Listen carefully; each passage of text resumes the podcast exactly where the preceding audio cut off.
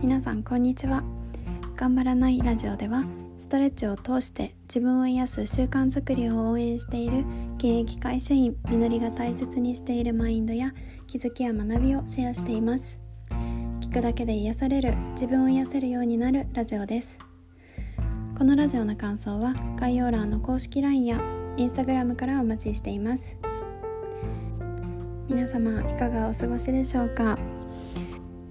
最近私の話なんですけどもと2021年ちょっと挑戦したことの一つでサウナに挑戦したんですね。そう今まではまあ結構好きな方が多いっていうのは知ってましたし、健康にいいっていうのも知ってたんですけども暑いその室内に入るのが怖いのとあと冷水も、うん、怖いしそうずっと温泉に行ったら温泉で温まるだけっていう風に今まで過ごしてたんですけどもそうサウナ好きの方に入り方とか 心得を 教わりまして、うん、この間改めてサウナに入ったんですけどもその時は一人で、うん、タイマーが壁にかけてあって12分のタイマーがちゃんと1周するまでそう蒸されてうん、冷水その後冷水に入ってっていうのを3回繰り返したんですけども、うん、無事に決まりました。はい、ともう外気浴がめちゃくちゃ気持ちよくって感動しましたし、うん、なんか出た時温泉から出た時よりも全然芯から温まってる感じをもうなんだろう全然寒くないんですよ絶対寒いのに外。そういう感じを初めて経験しましてそうこれはサウナ好きが多いわけだなと納得しました。とこれから私一人でもちょっとサ活サ活っていうんですかねをしちゃおうと思います。はい。えっと今日なんですけどもリラックスした時が一番力を出せるからいかにリラックスできる環境を自分のために作れるかこのテーマでお話ししたいと思います。と皆さんはどんな時集中したり自分の力を出せたりとかなんだろうアイデアアイデアが湧いてくるなっていう風に感じますか？あと集中したい時とかアイデア出しなどしたい時あとなんだろう自分と真剣に向き合いたい時とかどんなことをしてどんな場所に行ったりとか意識していることってありますか？なんか今日このテーマでお話ししようと思ったきっかけがありまして、うん、今日調べ物をするためにあと調べ物と考えたいことがあったのでカフェに行ったんですけどもちょっといつもと違うカフェに行ったんですね。そういつもは近所のカフェだったり家でやることもあるんですけどそう今日は気分を変えて違うところに違う場所カフェに行きましてそうそしたらすごくはかどったしめっちゃ集中できたんですね。そうもうなんだろうゾゾーンに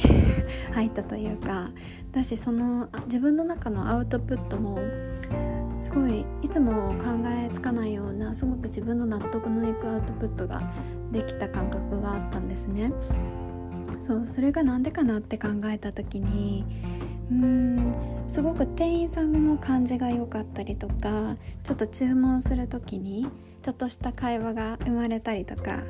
あと店内のお客さんの雰囲気とか音楽の音量とか、うん、あとちょっと自然が見える席だったりとか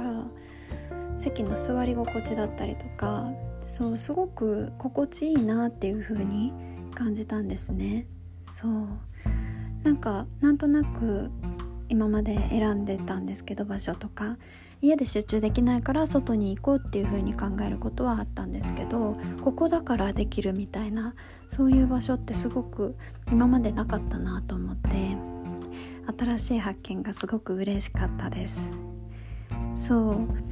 う。なんかそ今日はカフェですごく発見がその新しい発見があったんですけど、まあ、よくよく考えてみると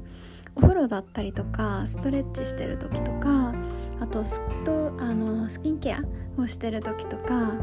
あとは散歩してる時あとなんかテラスの席に座って日向ぼっこしてる時とか、うん、そういう時にいつもよりアイデアが湧いたりとか集中できたりするなとちょっとふと思ったんですね。そうそう今回の経験とそれらをの共通点を考えた時に全部自分が心地いいリラックス感を感じられてるなというふうに思います。うん、なんか変に力まずになんか周りのそのなんだろうな人とか環境に対して力まずにいられたりとか、うん、安心して没頭できるなんかそんな感じがしました。うん、私だけかもしれないんですけどもそうこういう方他にもいらっしゃるんじゃないかなというふうに思ってお話しさせていただいたんですね。そう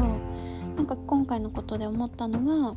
なんか日常生活の中でリラックスできる自分のためだけの時間を意識して作ったりとか、うん、この時間は頑張りたいなって思うような時間は、うん、その時間をなんだろう自分にとってより良い時間にするかってそのどこに行くとかどういう状況でやるとかそういう自分の中の一つ一つの選択で変えていけるし絶対作っていけるんだなっていうふうに、うん、思いました。そう。なんかその時間の中で生まれた発見だったりとかアイデアもきっと自分のためになるなっていうふうに思います。だから自分のどんな時心地いいかを知るっていうこと。でも私の場合はリラックスした環境だなっていうふうに今回思ったんですけどなんかそういう自分のことを知ることでその環境を自分の自分に作ってあげることでなんか日々の生活がもっとより良いものになるんじゃないかなというふうに思って今日はお話ししました、何か気づきやきっかけになれば嬉しいなというふうに思います今日も聞いてくださってありがとうございました。